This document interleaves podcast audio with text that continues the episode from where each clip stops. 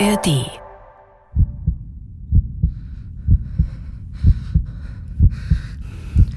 Giuliano!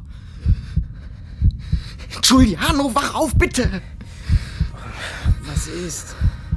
Oh, Mensch, Pietro, lass mich schlafen. Es ist ja noch mitten in der Nacht. Quatsch! Es ist fünf Uhr morgens. Sag ich doch, mitten in der Nacht. Es ist etwas Furchtbares passiert. Du musst mit mir in den Waschraum kommen. Jetzt sei nicht so dramatisch.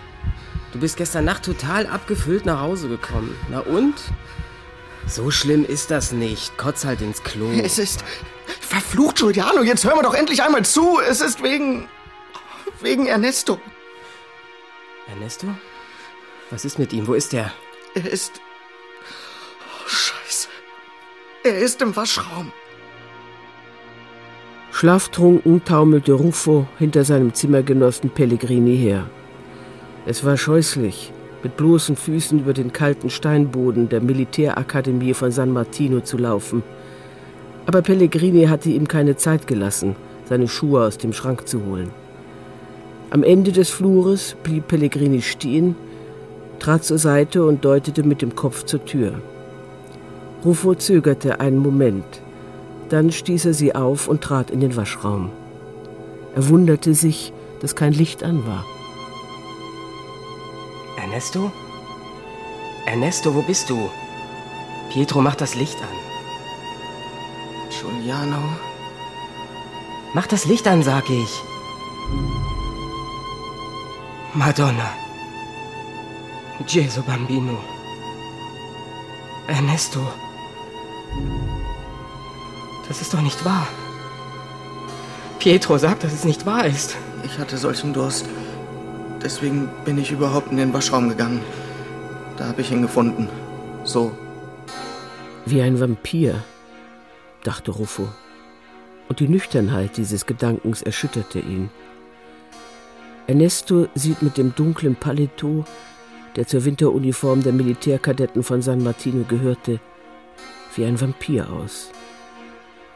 Um seinen Hals war ein Seil geschlungen, das an der Duschkopfhalterung festgezurrt war. Unter ihm lag ein umgekippter Stuhl. Warum hatte er das bloß getan? An der Kachelwand hinter ihm waren deutlich Kratzspuren zu erkennen. Ein Zeichen, dass er sich doch gegen den Tod heftig gewehrt haben musste.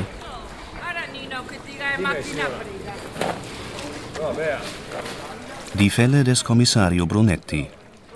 Verschwiegene Kanäle von Donna Leon. Aus dem Amerikanischen von Christa Seibicke. Bearbeitung und Regie Corinne Frottier. Erster Teil. Wann ist der Anruf eingegangen? 7.26 Uhr, Signore. Das war vor einer Dreiviertelstunde.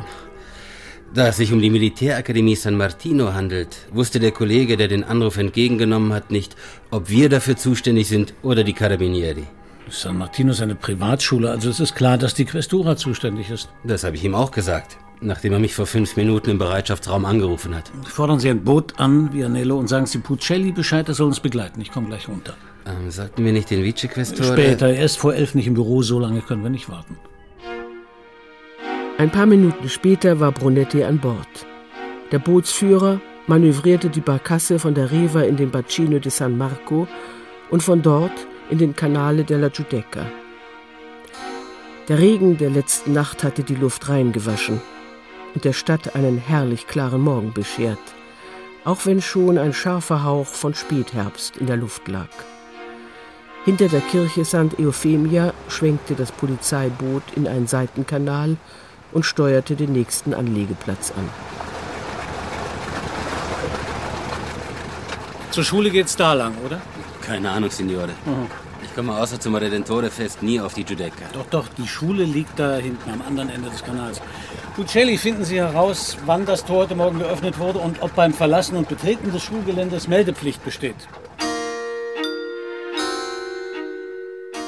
Mit der Geschichte der Akademie war Brunetti leidlich vertraut. 1852 von Alessandro Loredan, einem früheren Gefolgsmann und späteren General Garibaldis, auf der Giudecca gegründet, residierte die Schule in einem weitläufigen Gebäudekomplex auf der Insel.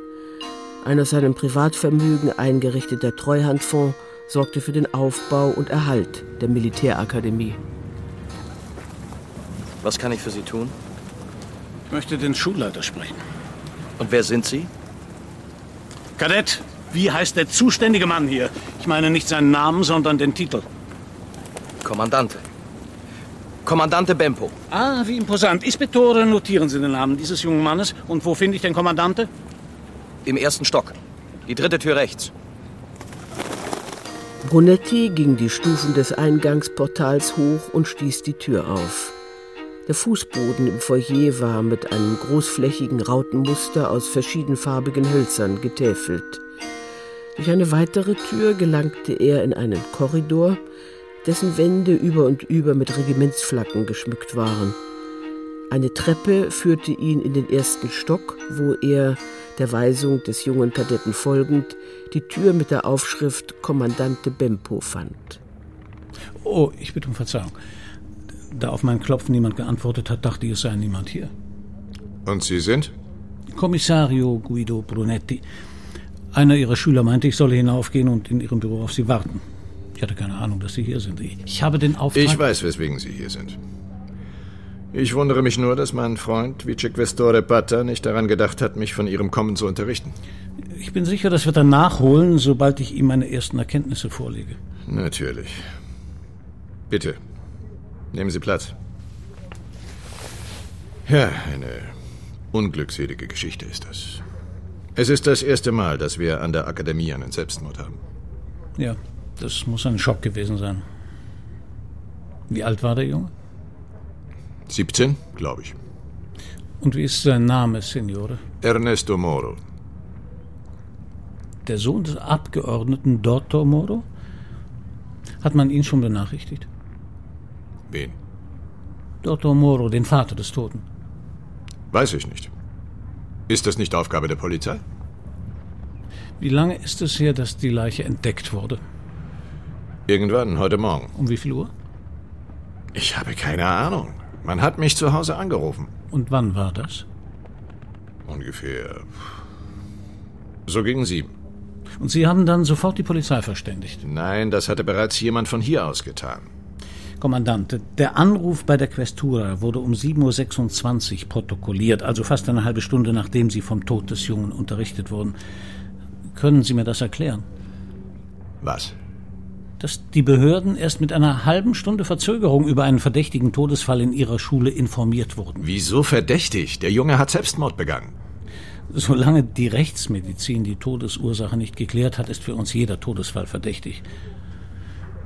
Haben Sie den Jungen gesehen? Ja, allerdings. Nach dem Anruf kam ich sofort her und habe ihn mir angesehen. Er hat sich erhängt. Warum also die Verzögerung bezüglich der Meldung? Ich habe keine Ahnung. Können Sie mir wenigstens sagen, wer angerufen hat? Nein. Aber der Betreffende hat doch sicher seinen Namen angegeben. Brunetti erhob sich. Im Augenblick würde er nicht mehr vom Kommandante erfahren. Bempo rührte sich nicht und sah ihn unverwandt an. Ohne ein weiteres Wort zu verlieren, drehte sich der Kommissario um und verließ den Raum. Über sein Telefonino wollte er sich eben Moros Nummer geben lassen, als er in einem der oberen Stockwerke einen lauten, durchdringenden Schrei hörte. Er hastete die Treppe hinauf, der Stimme folgend, wandte sich nach rechts, lief einen Korridor entlang, bis er vor einer weiß lackierten Tür mit rundem Glasfenster stehen blieb. Vianello, der im Türrahmen stand, blickte kurz zu Brunetti und nickte. Ich habe ihn abgenommen, Dottore. Ich weiß, dass das gegen jede Vorschrift ist. Aber ich konnte den Gedanken nicht ertragen, dass jemand von der Familie den Jungen so sehen würde. Schon gut, Vianello, Sie haben es richtig gemacht. Wer hat Dottor Moro Bescheid gesagt? Puccelli hat ihn von der Questura aus angerufen. Das war doch richtig, oder? Ja, ja, natürlich. War die Spurensicherung schon da? Nein, aber Sie müssen jeden Moment eintreffen. Wer kommt von der Rechtsmedizin? Venturi. Rizardi hat sie ein paar Tage freigenommen. Auch das noch. Könnten Sie den Vater des Jungen nach Hause begleiten, Vianello? Ich weiß, es ist vielleicht nicht der richtige Moment, aber versuchen Sie ihn nach der Verfassung seines Sohnes in den letzten Tagen zu fragen. Vielleicht kann er etwas dazu sagen. Ja, natürlich, Dottore. Manchmal hasse ich unseren Job. Vianello betrat den Waschraum und ging langsam auf den Dottore zu. Moro lag auf den Knien neben dem Leichnam seines Sohnes und wiegte ihn in den Armen. Das schaurige Winseln war inzwischen in leises, unverständliches Stammeln übergegangen, und er fuhr unablässig mit zärtlicher Geste dem Toten über die Haare. Lassen Sie ihn, Dottore. Lassen Sie ihn jetzt. Kommen Sie. Ich bringe Sie nach Hause. Kommen Sie, Dottore. Sie können jetzt nichts mehr für ihn tun. Brunetti sah ihnen nach, während sie den Korridor entlang gingen und dann um die Ecke verschwanden. Die Spurensicherung traf ein und kurz danach Venturi, der den Kommissario nur mit einem kurzen Kopfnicken begrüßte. Brunetti überließ die Männer ihre Arbeit und trat hinaus auf den Flur. Die Kadetten mussten umgehend befragt werden, ehe sie ihre Aussagen miteinander absprechen konnten. Er klopfte an die erste Tür links, aber es kam keine Antwort. So war es auch bei den zwei darauf folgenden. Erst bei der dritten war von innen ein schwaches Geräusch zu hören. Auf einem Schild neben dem Türrahmen standen zwei Namen: Giuliano Ruffo und Pietro Pellegrini. Kadett Giuliano Ruffo? Nein, Signore.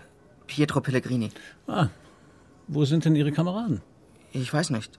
Im Unterricht, denke ich. Und warum sind Sie nicht in der Klasse? Weil ich. Weil mir war heute Morgen schlecht. So.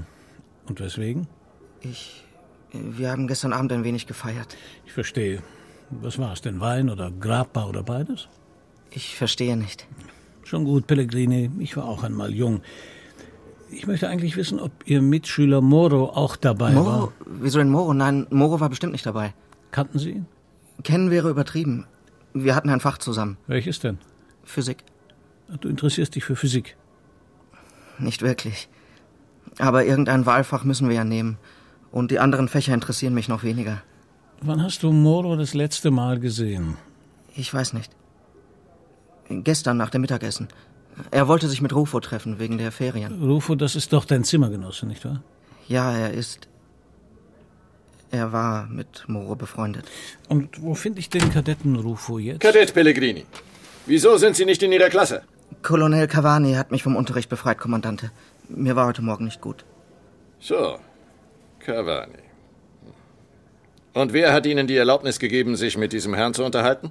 Braucht der Junge eine Erlaubnis, um mit der Polizei zu sprechen, Signore? Er ist minderjährig. Und in diesem Fall sollten seine Eltern anwesend sein, wenn Sie ihn vernehmen. Und warum, Signore? Weil. Um sicherzugehen, dass er Ihre Fragen versteht. Tatsächlich. Äh, Nun, Kadett Pellegrini, Sie haben meine Fragen doch sicher verstanden, oder? Ich weiß nicht, Dottore. Wir haben darüber gesprochen, dass Physik zu seinen Lieblingsfächern gehört. Ist das wahr, Pellegrini? Ja, allerdings. Ich habe dem Herrn erzählt, wie sehr mir meine beiden Wahlfächer gefallen. Heißt das, die Pflichtfächer gefallen Ihnen nicht? Hat er sich darüber beklagt? Aber nein, über die Pflichtfächer haben wir noch gar nicht gesprochen. Gut. Sie können jetzt gehen, Pellegrini. Und Sie, Kommissario. Ich wäre Ihnen dankbar, wenn Sie mich künftig informieren, bevor Sie einen meiner Kadetten vernehmen. Während sie gemeinsam das Zimmer verließen, fragte sich Brunetti, wovor der Kommandante solche Angst hatte. Er beschloss, zurück in den Waschraum zu gehen, um Venturi nach seinen bisherigen Erkenntnissen zu befragen. Zwei Sanitäter waren gerade dabei, den Toten auf eine Bahre zu legen. Einer der Männer von der Spurensicherung teilte Brunetti mit, Venturi sei schon gegangen und würde seinen Bericht in die Questura schicken, sobald er mit der Obduktion fertig sei. Außerdem sei er ziemlich wütend darüber gewesen, dass jemand den Leichnam abgenommen habe, das sei gegen jede kriminalistische Regel. Brunetti zuckte nur mit den Schultern und beschloss, zurück zur Questura zu fahren. Vor ein paar Jahren stand mal was im Gazzettino über ihn und seine Ehefrau. Moro ist verheiratet? Er war es zumindest. Könnten Sie das für mich herausfinden, Signorina Elettra? Das dürfte wohl kein Problem sein, Dottore. Brunetti ging in sein Büro, nicht ohne sich vorher vergewissert zu haben, dass Signorina Elettra ihn benachrichtigen würde, sobald sie etwas über Moro herausgefunden hatte. Auf dem Schreibtisch erwartete ihn das erste der vielen Formulare, die bei einem Suizid immer anfielen. Er machte sich nicht die Mühe, es auszufüllen. Ohnehin konnte er über das weitere Vorgehen erst entscheiden, wenn Venturis Bericht eingegangen war. Pronto? Er will Sie umgehend sprechen, Signore. Er heißt umgehend jetzt gleich? Ich würde sagen, umgehend gestern Nachmittag. Alles klar. Vielen Dank, Signorina. Er hatte erwartet, Signorina Elettra an ihrem Schreibtisch anzutreffen, aber ihr Zimmer war leer. Während er noch unschlüssig dastand, öffnete sich die Tür zum Büro des Vice Questore und Signorina Elettra trat heraus. Der Kommissario warf ihr einen fragenden Blick zu. Aber sie konnte nur rasch die Lippen zusammenpressen, was entweder Missfallen oder Entrüstung bedeuten mochte. Also fügte er sich in sein Schicksal und betrat Patters Büro. Setzen Sie sich. Ich habe einen Anruf vom Leiter der Militärakademie San Martino erhalten, meinem Freund Kommandante Bempo. Er hat sich bei mir beschwert, dass Sie seine Kadetten schikanieren. Ich habe zufällig einen Schüler in seinem Zimmer angetroffen und wir haben uns über seine Unterrichtsfächer unterhalten. Ich glaube nicht, dass man das als Schikane auslegen kann, wie Questore. Der Vater dieses Jungen, mit dem ich äh, zufälligerweise gestern Abend bei einem Freund zum Essen eingeladen war, ist ein Schulkamerad von Generale D'Ambrosio. Verstehen Sie, was ich meine, Brunetti? Ich werde nicht dulden, dass Sie und Ihre Leute sich in San Martino aufspielen und die Kadetten unter Druck setzen. Das sind die Söhne einiger der vornehmsten Familien unseres Landes. Ich möchte, dass Sie sich entsprechend verhalten. Bei allem Respekt, Vicequestore, aber es stimmt nicht, dass die Jungs zu hart drangenommen wurden. Um den Verdacht auf Selbstmord zu erhärten, brauchen wir schließlich unabhängige Beweise. Unabhängig? Wovon? Vom Leichenfund, Vicequestore. So, nun, der Autopsiebericht wird das wohl bestätigen. Dann können wir den Fall als Suizid zu den Akten legen und der Schule gestatten, ihren regulären Lehrbetrieb wieder aufzunehmen. Und wenn die Eltern des Jungen nicht einverstanden sind? Was meinen Sie mit nicht einverstanden? Nun, der Vater, Dr. Moro, ist bekanntermaßen ein sehr schwieriger Mensch. Denken Sie nur an den Moro-Report. Und darum möchte ich beim Tod des Sohnes kein Ermittlungsergebnis verantworten, das auch nur im geringsten angezweifelt werden könnte. So, ja, natürlich. Äh, was schlagen Sie also vor? Ich denke, ich würde versuchen herauszufinden, ob der Junge Drogen nahm oder ob er vielleicht depressiv war. In Gottes Namen, Ronetti, wenn es nicht so viel Zeit in Anspruch nimmt, dann ermitteln Sie weiter. Vermutlich werden seine Eltern es leichter akzeptieren, wenn es Gewissheit über den Selbstmord gibt. Sind Sie mit den Eltern bekannt? Mit dem Vater, ja. Eine Tragödie. Brunetti wusste nicht, ob der Vice-Questore die Bekanntschaft mit Dottor Moro oder den Selbstmord des Jungen tragisch fand. Es schien ihm jedoch besser, das Gespräch für beendet zu halten. Er erhob sich, Patta zog sich eine dünne Akte heran, Brunetti war entlassen. Im Vorzimmer fand er Signorina Elettra über einen Katalog gebeugt. Auf der Doppelseite, die sie aufgeschlagen hatte, sah Brunetti im Näherkommen ein ganzes Sortiment Computerbildschirme. Haben Sie sich nicht gerade erst einen angeschafft? Doch, schon, aber jetzt gibt es diese Flachbildschirme, so schlank wie eine Pizza dünn ist. Ich habe meinen schon Vianello versprochen, also brauche ich einen neuen, nicht wahr? Übrigens, Kommissario, ich habe für Sie bereits einen Ordner mit Material über Moro zusammengestellt. Das ging aber schnell. Sehen Sie mal hier. Ein Artikel aus La Nuova vom Oktober 2002. Mhm. Überschrift Tragischer Jagdunfall. Während eines Spazierganges geriet die Gattin des Abgeordneten Dottor Moro ins Revier einer Jagdgesellschaft und wurde versehentlich angeschossen. Glücklicherweise wurde sie von den Hunden des Gastgebers Giovanni Ferro aufgespürt und konnte daher rechtzeitig in ein Krankenhaus überführt werden. Giovanni Ferro, das ist doch der Unternehmer aus Siena. Ist damals die Polizei verständigt worden? Das weiß ich leider noch nicht, aber ich habe bereits den Polizeibericht angefordert. Und die Signora wusste sie jetzt? Ich habe die Computerdateien des Einwohnermeldeamtes, na, sagen wir mal durchgesehen. Doch sie ist nicht unter der Adresse ihres Mannes gemeldet, obwohl beide Ehepartner als Wohnungseigentümer eingetragen sind. Signorina Elettra, Ihre kriminellen Aktivitäten kommen Ihnen seit langem zugute. Es könnte auch eine Warnung gewesen sein. Was? Der Jagdunfall. Ja, daran habe ich auch gedacht. Fragt sich nur, wovor? Brunetti ging zurück in sein Büro, das unterdessen fast im Dunkel lag. Die blasse Spätherbstsonne war hinter dem Horizont versunken und die Ziffern auf dem Tastenfeld seines Telefons waren kaum noch zu erkennen. Über zehn Stunden waren vergangen. seit man ihn und seine Leute nach San Martino gerufen hatte.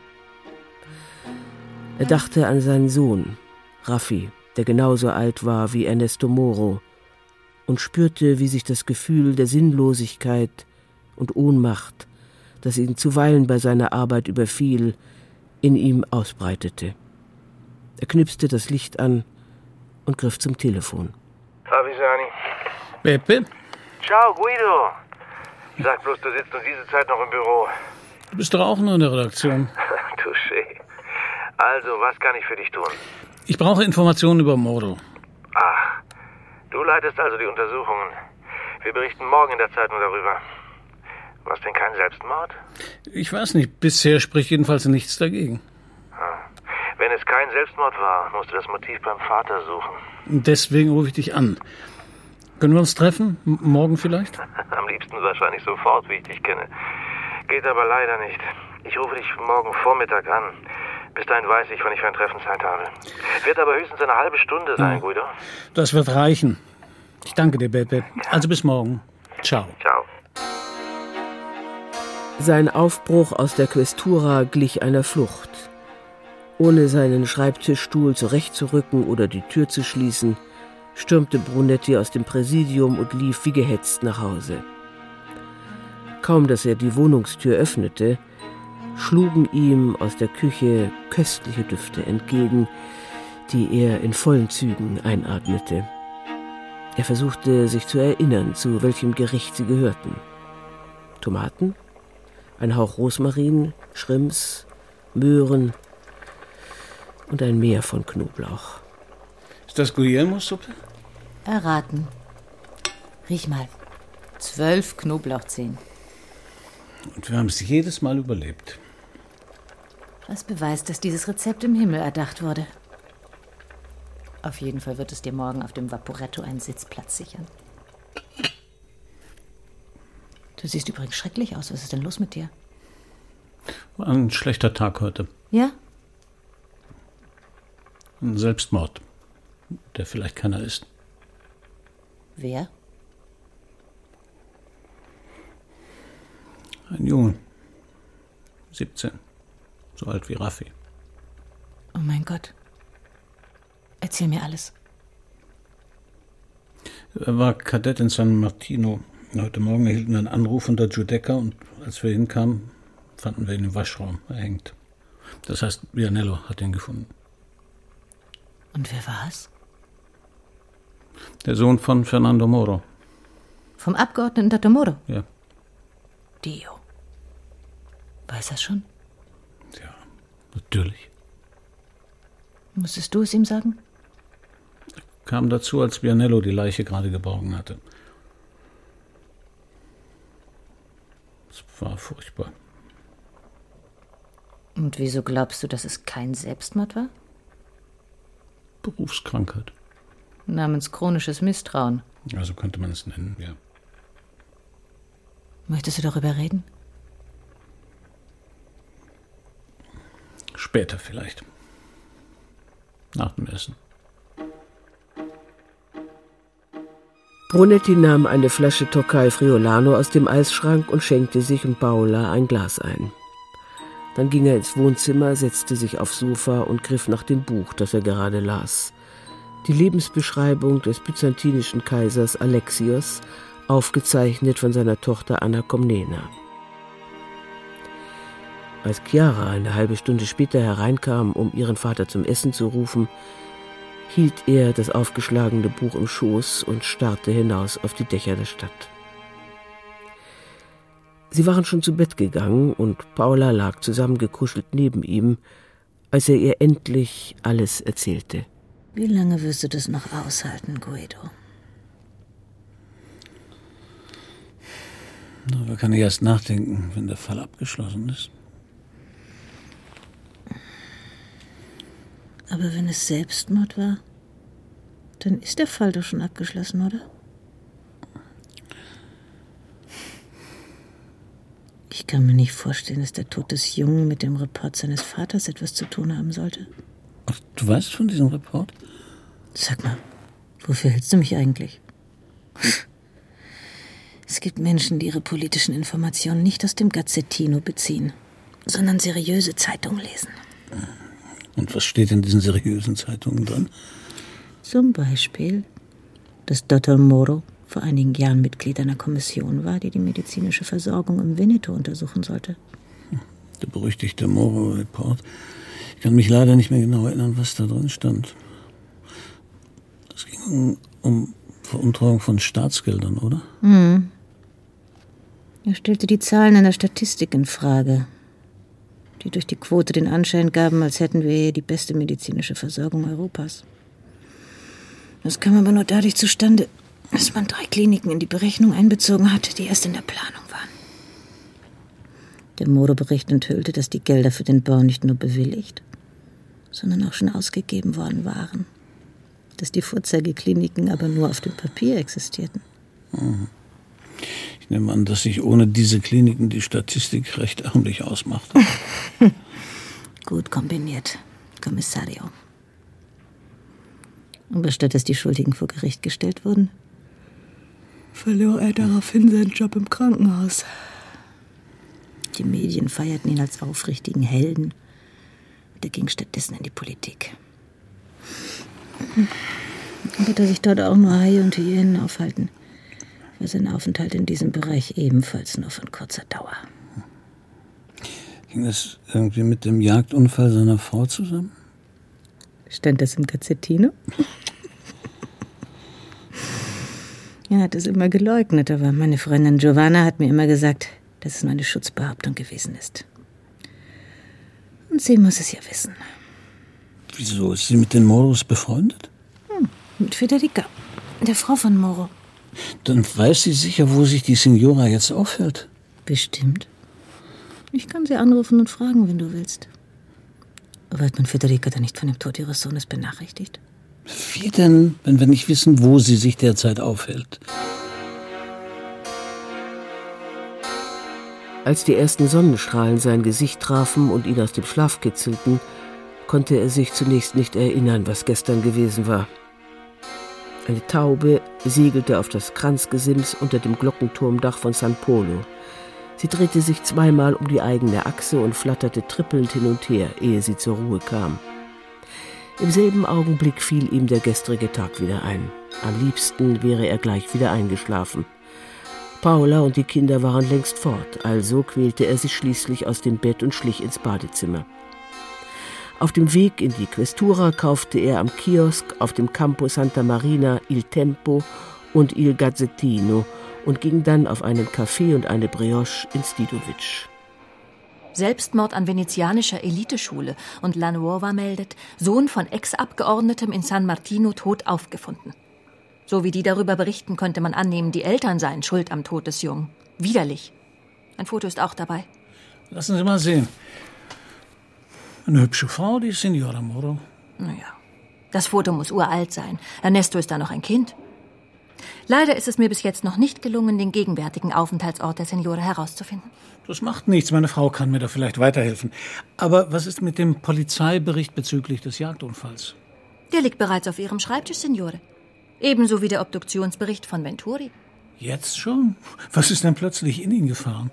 Tja, wenn man um die Gunst seiner Feinde wirbt, ist man wohl in Gefahr geraten, nicht wahr? Ernesto Moro war zum Zeitpunkt seines Todes kerngesund gewesen. Keinerlei Krankheiten, nicht mal einen defekten Zahn. Wie tief der Körper gefallen war, ehe sich die Schlinge straffte, ließ sich nicht mehr rekonstruieren, aber der Druck hatte nicht ausgereicht, dem Jungen das Genick zu brechen, sondern er war erstickt. Wie Venturi eigens anmerkte, kein schneller Tod. Der Hals war vorn und an der rechten Seite wundgescheuert, Verletzungen, die vom Strick herrührten und den Schluss zuließen, dass der Junge in den letzten Minuten verzweifelt um sein Leben gekämpft hatte. Ferner waren noch die genauen Ausmaße der Duschkabine angeführt, in der die Leiche geborgen wurde, sowie die maximale Armspanne des Jungen. Das erklärte auch die Spuren an den Kachelwänden. Pronto? Ciao Guido.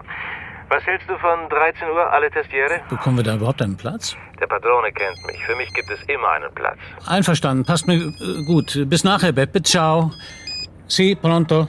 Guido, ich habe die Nummer Nummer von Federica Moro, falls du sie noch haben willst. Aber ja, sicher. Avanti. Mein Gott, was ist plötzlich los? Ach, Sie sind es, Bianello. Kommen Sie rein. Also, Paola, ich schreibe. 562 Ja? 14 Hm? 81. Ja. Du sollst einmal klingeln lassen, dann auflegen und dann nochmal anrufen. Das ist das verabredete Zeichen, damit sie ans Telefon geht. Ja, danke. Du hast was gut bei mir. Ich komme darauf zurück. Ciao, Caro. Ciao. Was gibt's Neues, Bianello? Hat Puccelli vom Hausmeister etwas erfahren können? Ja. Das Tor wird abends um 10 geschlossen. Vom Lehrkörper hatte allerdings fast jeder einen Schlüssel. Wer von den Schülern zu spät kommt, muss sich beim Hausmeister melden, sonst werden sie nicht eingelassen. Aber zwei Schüler, mit denen ich gesprochen habe, meinten, man müsse dem Portiere nur eine Flasche Wein hinstellen. Dann würde er jeden zu jeder Zeit hereinlassen. Wie viele Schüler konnten Sie befragen? Nur diese beiden. Ich wollte vor allem mit Moros Zimmergenossen sprechen. Aber der war das ganze Wochenende gar nicht in San Martino. Er spielt in der Fußballschulmannschaft. Und die war in Livorno zu einem Match gegen die dortige Marineakademie. Moro soll mit einem gewissen Rufo befreundet gewesen sein. Das ist einer von den beiden, mit denen ich gesprochen habe. Ach. Und konnte er über die emotionale Verfassung seines Freundes etwas sagen? Also, wenn Sie mir jetzt nicht gesagt hätten, dass Sie befreundet waren, wüsste ich es nicht. Mir fiel zwar auf, dass dieser Ruffo viel ängstlicher war als der andere. Filippi hieß der. Aber ich hatte eher den Eindruck, dass er Angst hatte, etwas Falsches zu sagen. Die Kadetten schienen ihre Aussage vorher abgesprochen zu haben. Ja, das war vorauszusehen. Außerdem haben wir das Problem der Minderjährigkeit der Schüler. Wir dürfen sie ohne Anwesenheit der Eltern nicht verhören. Das erschwert die Nachforschung erheblich. Und Dr. Moro? Den habe ich nach Hause gebracht. Aber er hat mich nicht reingelassen. Verständlich, der arme Mann war völlig gebrochen. Trotzdem, irgendwann werde ich ihm ein paar Fragen stellen müssen. Brunetti schickte Vianello erneut nach San Marino. Vielleicht konnte er diesmal mit einem Lehrer sprechen, der Ernesto Moro besser gekannt hatte. Er selbst rief bei Signora Moro an und verabredete sich umgehend mit ihr. Sie wohnte in einer Seitenstraße der vornehmen Frezzeria. Er klingelte und ohne eine Nachfrage über die Sprechanlage sprang die Tür auf. Er stieg in den dritten Stock, wo die Wohnungstür nur angelehnt war. Durch einen schmalen Flur gelangte er in ein kleines, dunkles Wohnzimmer. Ungeachtet der schummrigen Beleuchtung erkannte er die Frau von dem Foto sofort. Nur, dass sie jetzt aussah wie nach einer radikalen Fastenkur. Vom Körper schienen unter dem dicken Pullover und den weiten Hosen nur noch Schulterblätter, Arme und Beine vorhanden, und die Wangenknochen traten scharf hervor. Warum melden Sie sich erst jetzt? Ich wollte Sie in Ihrem Kummer nicht eher behelligen, Signora. Mein aufrichtiges Beileid. Haben Sie Kinder? Ich habe eine Tochter. Mein Sohn ist so alt wie Ihre. Warum haben Sie das nicht gleich gesagt? Was wollen Sie denn wissen? Zunächst einmal interessiere ich mich für Ihren Unfall, Signora. Meinen Sie die Sache in Siena? Ja. Und wieso interessieren Sie sich ausgerechnet jetzt dafür? Weil damals offenbar niemand richtig hingesehen hat. Verstehe. Hätte denn damals Grund bestanden, näher hinzusehen? Eben das hoffe ich herauszufinden, Signora.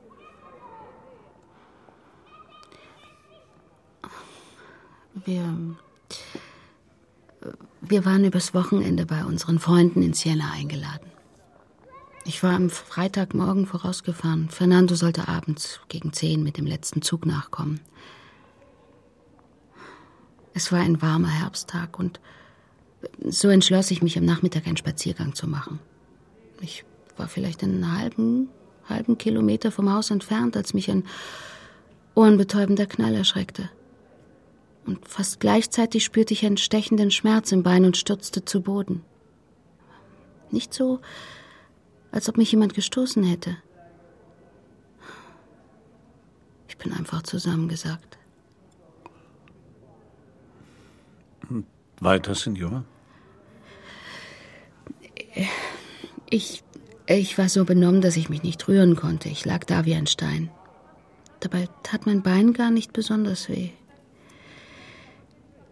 Es vergingen ein paar Minuten und plötzlich schossen aus der Richtung, aus der ich gekommen war, zwei Hunde auf mich zu und, und sprangen unter lauten Gekläff wie toll um mich herum. Und schließlich kamen die Jäger mir zu Hilfe oder ähm, vielmehr die Hundebesitzer, die ihren Hunden gefolgt waren, als diese ausbrachen. Hat man Sie im Krankenhaus gefragt, wie es zu Ihrer Verletzung kam, Signora? Nein. Die Ärzte dort sind an solche Fälle gewöhnt. Es kommt offenbar immer wieder vor, dass Jäger sich mit der eigenen Waffe verletzen oder versehentlich jemanden anschießen. Ich musste nur ein Formular unterschreiben, dass es ein Unfall war, und das war's dann. Und glauben Sie das wirklich? Was? Dass es ein Unfall war? Zuerst gab es für mich keine andere Erklärung. Aber später habe ich mich doch gefragt, warum der Schütze nicht aufgetaucht ist. Wäre es eine Verwechslung gewesen und er hätte mich für ein Wild gehalten, dann wäre er doch gekommen, um sich seine Beute zu holen, oder? Und wie denken Ernesto Sie? hat sich nicht umgebracht. Ich bin seine Mutter, ich weiß es. Und das ist ein Grund mehr, warum ich in meinem Fall nicht an einen Unfall glaube. Hm. Ihr Mann und Sie, ich, ich meine nach dem Unfall. Dass wir uns getrennt haben, hatte andere Gründe. Aber ich denke, die gehen niemandem etwas an. Wenn es also Ihre letzte Frage war? Signora Moro erhob sich und wandte sich zur Tür. Sie hinkte nur ganz leicht, stützte sich im Gehen eine Spur stärker auf das rechte Bein, sonst nichts. Und da sie Hosen trug, konnte er nicht ermessen, wie schwer ihre Behinderung war. Er ließ sich von ihr bis zur Wohnungstür bringen, bedankte sich zum Abschied, scheute sich aber, ihr die Hand zu bieten. Draußen war es etwas wärmer geworden, und da es schon nach halb eins war, ging er in Richtung Campo Santa Maria Formosa, wo er im Alle Testiere mit Avisani verabredet war. Ich habe nicht viel Material über den Abgeordneten Moro. Du musst mal sehen, was du davon brauchen kannst. Er war knapp drei Jahre im Parlament. Aber man hielt ihn ziemlich im Hintergrund. Was meinst du mit Mann? Ja, die Partei, für die er kandidierte, stellte ihn auf, weil er damals wegen seines Gesundheitsreports in der Öffentlichkeit sehr prominent und beliebt war. Hm. Ja, sie versprachen sich mit ihm als Zugpferd einen sicheren Wahlsieg. Aber als sie dann am Ruder waren und seine wirklichen Pläne kennenlernten, nahmen sie ihn schleunigst aus dem Rampenlicht. Ich möchte vor allem wissen, in welchen Ausschüssen er mitgearbeitet hat. Hm. Tippe ich richtig und du suchst nach jemandem, dem er, nun sagen wir mal, in die Quere gekommen ist? Du sagst es. Hm. Also, ich zähle dir einfach mal auf, was ich habe. Da wäre zunächst der Ausschuss, der die Altersversorgung der Landwirte regeln sollte, aber der kommt nicht in Frage, da saßen lauter Nullen drin.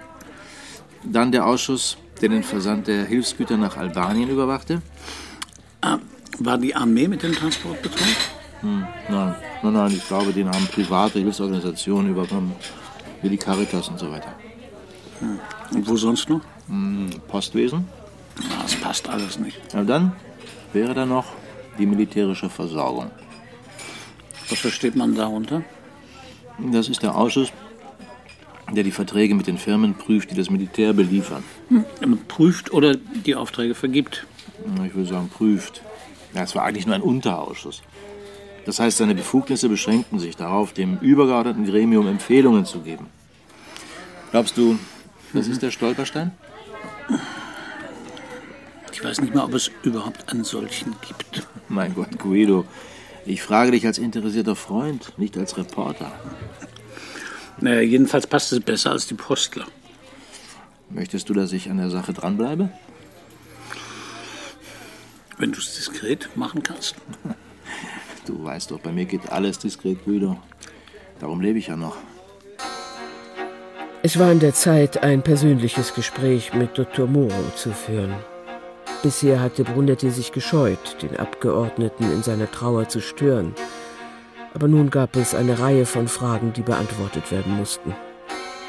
Moro wohnte in Dorsoduro, unmittelbar an dem Kanal, der an der Kirche der Madonna della Salute entlang führte. Sie wünschen? Kommissario Brunetti, Dottor Moro, ich muss Ihnen ein paar Fragen stellen. Niemanden zu sprechen? Es ist dringend. Dringend? Ich denke schon, ja. Der Mann, der ihn einließ, schien, seitdem der Kommissario ihn das letzte Mal gesehen hatte, um Jahre gealtert. Brunetti schlug die Augen nieder, um sich den Schock über diese drastische Veränderung nicht anmerken zu lassen. Auf dem Weg ins Wohnzimmer bemerkte er die penible Ordnung. Die Läufer waren geometrisch ausgerichtet, das Parkett glänzte und in den drei Murano-Vasen prangten üppige Blumenarrangements. Den kultivierten Lebensstandard hatte der Tod nicht angegriffen, wenngleich Moro ebenso gut im Kassenraum einer Bank hätte leben können, so wenig wie er auf seine Umgebung achtete. Also was gibt es so Dringendes zu fragen? Ich habe über Ihren Sohn nachgedacht. Und ich denke an nichts anderes mehr. Können Sie mir Ihre Gedanken anvertrauen? Was interessieren Sie meine Gedanken, Kommissario? Nun, Sie könnten mir in meinen Nachforschungen weiterhelfen. Ihre Nachforschungen interessieren mich recht wenig, Kommissario. Was meinen Sie damit? Dass ich kaum noch Interesse an der Zukunft habe. Ihre eigenen? Der meinen oder der irgendeines anderen. Und Ihre Frau? Meine Frau? Was hat meine Frau damit zu tun? Ich meine, wir leben getrennt, meine Frau und ich. Ich habe mit Ihrer Frau gesprochen, Signore, und sie hat nicht ein bitteres Wort über Sie verloren. Hätten Sie das denn erwartet? Unter diesen Umständen allerdings. Es wäre doch verständlich, wenn sie Ihnen zumindest eine Mitschuld am Tod Ihres Sohnes geben würde, denn vermutlich waren Sie es doch, der ihn zum Eintritt in die Akademie bewogen hat. Ich? Wieso? Sie haben doch gar keine Ahnung. Ihre Frau ist davon überzeugt, dass Ernesto nicht Selbstmord begangen hat. Dottore? Ja. Ich möchte, dass Sie mir vertrauen, Dottore. Und ich würde Ihnen gerne vertrauen, Kommissario, aber es geht nicht. Seitdem man auf Ihre Frau geschossen hat? Ich darf Sie bitten, jetzt zu gehen, Kommissario. Ich habe Ihnen nichts mehr zu sagen, weder jetzt noch in Zukunft. Sie brauchen sich also nicht zu bemühen. Aber Dottore... In der Eigenschaft, in der Sie hier sind, vertreten Sie einen Staat, Sie müssen den ich doch für kriminell einsehen- und gewissenlos halte. Das verwehrt Ihnen ein für allemal mein Vertrauen. Ich wollte Sie noch zu den Ausschüssen befragen, für die Sie. Wenn Sie Ihre Meinung ändern sollten und doch noch einmal mit mir reden wollen, Dottore, dann rufen Sie mich bitte an. Als der Kommissario auf die Straße trat und nach seinem Telefonino griff, stellte er fest, dass er es im Büro vergessen hatte. Auf dem Traghetto, das zwischen dem Anleger Salute und San Marco verkehrte, richteten seine venezianischen Kniegelenke sich von selbst auf die ruckhaften Schaukelbewegungen ein, die im Wechselspiel zwischen den Ruderschlägen der Gondolieri und der Strömung aus der Lagune entstanden. Während sie gemächlich den Canale Grande durchquerten, ließ Brunetti seine Blicke schweifen und stellte erschrocken fest, dass die Sinne mit den Jahren offenbar gehörig abstumpften. Vor ihm lag der Palazzo Ducale, überragt von den gleißenden Kuppeln der Basilika di San Marco, aber sein Auge glitt so gelassen darüber hin, als wäre es nur der bemalte Prospekt für eine schale Provinzaufführung des Othello. Du konzentrierst wohl all deinen kriminalistischen Spürsinn auf dieses Hühnchen. Nein, nicht ganz, Signora. Meine Ermittlungen gelten dem Radicchio di Treviso, genauer gesagt der Frage, ob er auch etwas von der Pancetta abbekommen hat, die ich in der Linsensuppe entdeckt habe. Mit deinem Spürsinn wirst du dem Verbrechen in dieser Stadt den Garaus machen. Machst du die Flasche Wein auf? Ich war bei Signora Moro. Ich habe sie nach ihrem sogenannten Jagdunfall gefragt. Hm. Und? Sie ist sich nicht mehr so sicher, dass irgendein Sonntagsjäger sie irrtümlich angeschossen hat. Sie glaubt auch nicht daran, dass ihr Sohn sich umgebracht hat. Hm. Hm. Der Wein ist gut. Woher haben wir den? Von meinem Vater. Hm. Sie ist seine Mutter. Also glaube ich ihr. So einfach ist das? Wenn jemand weiß, wozu er fähig war, dann sie. Und wie ist sie? Elend sieht sie aus. Ich hatte sie zuvor auf einem Foto gesehen, zusammen mit Mann und Sohn. Die Aufnahme ist mindestens zehn Jahre alt, aber ich habe sie dennoch wiedererkannt. Sie ist dieselbe Person, nur dass sie weniger geworden ist. Na, das wundert mich nicht. Sie hat ja auch einen Teil von sich verloren. Beim Vater war ich auch. Ich dachte immer, für die Mutter ist es schlimmer, aber Signora Moro war viel gefasster als er. Er ist völlig gebrochen. Was ist deiner Meinung nach passiert? Alles, was ich habe, sind vier scheinbar unzusammenhängende Ereignisse. Moro legt sein Gutachten vor, das nicht viel bewirkt, außer dass er dafür strafversetzt wird. Man wählt ihn ins Parlament, aber er scheidet aus, bevor die Legislaturperiode zu Ende ist. Kurz vor seinem Rücktritt wird seine Frau angeschossen. Zwei Jahre später findet man seinen Sohn erhängt im Waschraum seiner Schule. Was soll man deiner Meinung nach daraus schließen? Hat die Schule eine besondere Bedeutung? Weil es eine Militärakademie ist. Soviel ich weiß, hat San Martino einen guten Ruf. Ich weiß nicht, ob das als Gegenargument reicht. Jedenfalls weiß ich, dass die Eltern der meisten Schüler von San Martino grässliche Snobs sind und ihre Arroganz an ihre Söhne weitergeben. Vor allem definieren sich diese möchtegern Offizierchen nur über ihre Clique. Tun das nicht alle jungen Leute? Aber die Jungs von San Martino fühlen sich offenbar allein ihrer Gruppe verpflichtet und wollen auch nur deren Regeln anerkennen. Sie glauben allen Ernstes, die einzigen Gesetze, nach denen sie sich zu richten hätten, seien die des Militärs. Und solange sie denen gehorchten und treu zu ihrer Gruppe stünden, solange könnten sie sich alles erlauben. Brunetti dachte daran, dass es bei der Polizei genauso wäre, zog es aber vor, diesen Gedanken zu verschweigen. Vielmehr überlegte er, ob seine Frau mit der Bemerkung über die Militärakademie und ihrer möglichen Bedeutung in dem Fall nicht ganz Unrecht hatte. Erstaunlich war auch die Tatsache, dass der Abgeordnete Moro seinen Sohn auf eine solche Schule geschickt hatte. Das passte gar nicht zu seinen politischen Ansichten.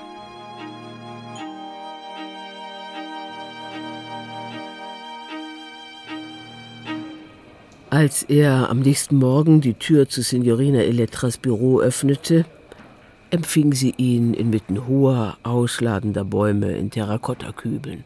Sind alles Zitronenbäumchen. Wo haben Sie die denn her? Ein Freund von mir hat in der Oper die Lulu inszeniert und nach der Vorstellung hat er mir die Dekoration überlassen. Ich erinnere mich an keine Zitronenbäume in Lulu. Er hat die Oper nach Sizilien verlegt. Der Polizeibericht aus Siena ist übrigens gekommen. Irgendwelche neuen Erkenntnisse? Wo denken Sie hin? Für die war das ein Routinefall. Jedes Jahr, wenn die Jagdsaison eröffnet ist, werden oft gleich am ersten Tag drei oder vier Todesfälle gemeldet. Und das geht die ganze Saison über so weiter. Kein Grund also, bei der Signora viel Aufhebens zu machen. Aber ich habe etwas anderes für Sie, Kommissario. Na, spucken Sie es schon aus. Die Moros haben noch eine Tochter. Was? Eben. Dachte ich mir, dass Sie das interessieren wird. Ich frage Sie jetzt nicht, woher Sie diese Information haben. Sie ist neun Jahre alt und heißt Valentina. Und wissen Sie auch, bei welchem Elternteil sie lebt? Leider nicht, da hat meine Quelle versagt, aber. Als ich bei den Eltern war, habe ich nirgends eine Spur von dem Kind gesehen. Haben Sie ihnen denn einen Anlass gegeben, das Mädchen zu erwähnen? Woher denn? Ich wusste doch gar nicht, dass sie existiert. Dann ist es doch verständlich, dass Sie nicht von allein auf sie zu sprechen kamen, oder? Trotzdem hätte ich es gemerkt, wenn ein Kind im Hause gewesen wäre. Dann müssen wir wohl davon ausgehen, dass Sie nicht wollten, dass Sie es bemerken. Verdammt. Versuchen Sie herauszufinden, wo das Mädchen zur Schule geht, Signorina Elettra. Wenn sie bei ihrem Vater oder bei der Mutter wohnt oder gewohnt hat, muss sie irgendwo in Venedig gemeldet sein. Befragen Sie jeden. Freunde, Verwandte, Kollegen, was weiß ich. Sie werden nicht locker lassen, Kommissario, nicht wahr? Ich habe ein ungutes Gefühl bei dem Fall. Und was ich bisher gehört habe, gefällt mir ganz und gar nicht. Keiner hat mir die Wahrheit gesagt, ohne dass ich herausgekriegt hätte, warum die Leute lügen. Und was folgern wir daraus? Obwohl uns das jemand glauben machen will, Ernesto Moro hat keinen Selbstmord begangen.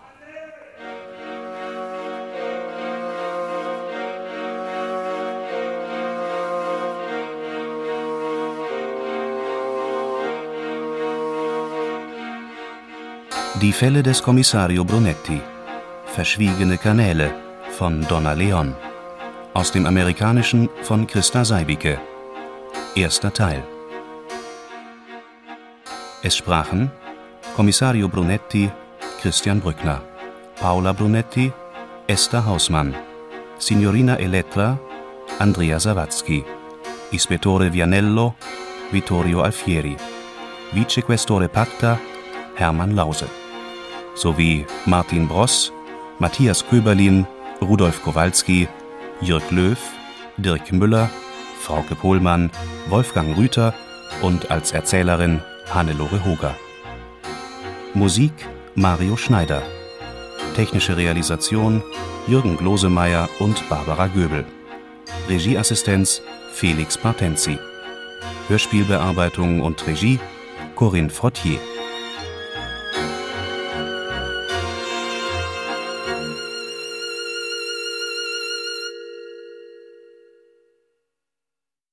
Eine Produktion des Westdeutschen Rundfunks Köln 2004. Dramaturgie Angela Di Ciriaco Sustorf